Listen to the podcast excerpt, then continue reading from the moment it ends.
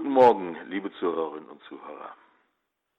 Eine Frau ist schwanger, sie wird Mutter und sie bekommt Zwillinge.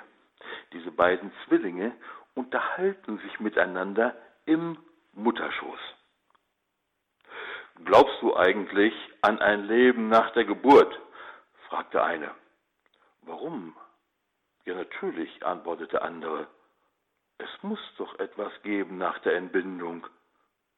Vielleicht sind wir ja hier, um uns vorzubereiten auf das, was später einmal sein wird. Unsinn, so ein Quatsch. Es gibt doch kein Leben nach der Geburt. Was für eine Art von Leben sollte das denn dann sein? Weiß ich auch nicht. Aber es wird dort mehr Licht geben als hier.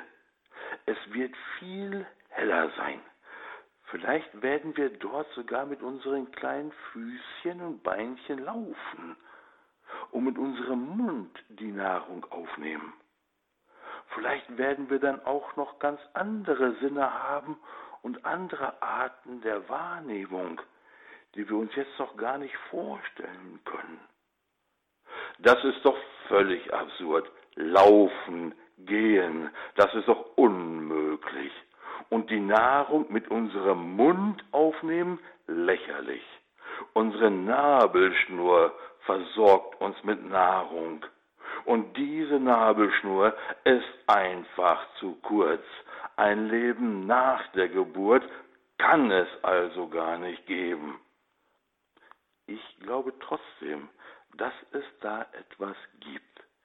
Vielleicht ist es ja dann dort ganz anders, als es jetzt hier ist. Vielleicht brauchen wir dann die Nabelschnur ja gar nicht mehr. Ach komm, das ist doch blanker Unsinn. Wunschdenken und sowieso, wenn es ein Leben nach der Geburt wirklich geben sollte, warum ist dann noch nie jemand von dort zurückgekommen? Hm? Nee, du, ich sag dir, die Entbindung ist das Ende des Lebens und in dem nach der Entbindung, da ist nichts, gar nichts, außer Dunkelheit, Schweigen und Vergessensein. Diese Geburt, sie führt ins Nichts. Naja, ich weiß nicht. Ich meine, wir werden doch sicher Mutter begegnen und sie wird sich um uns kümmern. Mutter? Mutter? Glaubst du wirklich an Mutter? Sag mal, geht's noch? Das ist doch wohl ein Witz. Wenn es Mutter wirklich gibt, wo ist sie denn dann? Wo ist sie jetzt? Sie umgibt uns. Sie ist um uns rum. Wir sind von ihr. In ihr leben wir, bewegen wir uns und sind wir. Ohne sie würde die kleine Welt, in der wir jetzt leben, gar nicht existieren.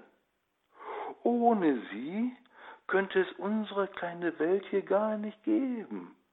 Bla bla bla. Ich sehe sie jedenfalls nicht. Siehst du sie etwa? Nein, sehen kann ich sie auch nicht. Ja, dann ist das doch wohl logisch, dass es sie nicht gibt, diese Mutter. Weißt du, manchmal, wenn es ganz ruhig ist und still und du dich sammelst und wirklich horchst, kannst du ihre Gegenwart wahrnehmen und erleben. Und du kannst ihre liebevolle Stimme hören, wie sie dich von dort oben ruft. Soweit diese kurze Unterhaltung im Mutterschoß.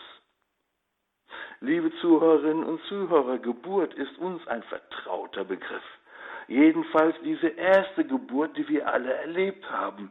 Diese Geburt, in der wir aus dem Dunkel vom Mutterschoß kommen und das Licht der Welt erblicken, wie man so schön sagt.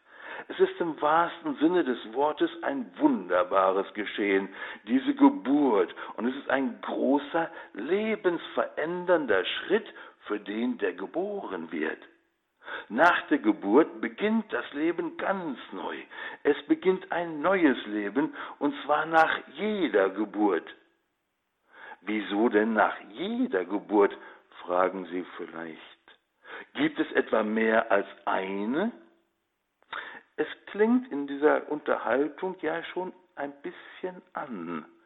Auch unser Tod ist wie eine Geburt, wie ein Geborenwerden in eine ganz neue Welt, in ein ganz neues Leben hinein, in ein Licht hinein, das so wunderbar ist, dass es unser Licht hier wie Dunkelheit erscheinen lässt. Doch es gibt zwischen Geburt und Tod tatsächlich noch eine dritte Geburt. Jesus spricht davon zu Nikodemus bei Johannes im dritten Kapitel. Amen, Amen, ich sage dir, wer nicht von oben geboren wird, kann das Reich Gottes nicht sehen.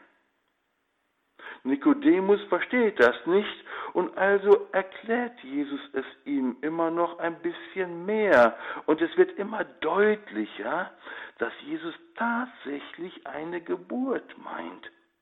Eine Geburt für Leute, die schon längst geboren sind. Auch diese Geburt ist wirklich ein Schritt aus dem Dunkel ins Licht und das Leben beginnt dann wirklich ganz neu. Paulus sagt im zweiten Korintherbrief dazu, wenn jemand in Christus ist, so ist er eine neue Schöpfung. Das Alte ist vergangen, Neues ist geworden. Wenn Sie dieses neue Leben noch nicht erlebt haben, möchte ich Sie ermutigen, sich danach auszustrecken. Es ist ihnen in der Taufe ganz sicher grundgelegt.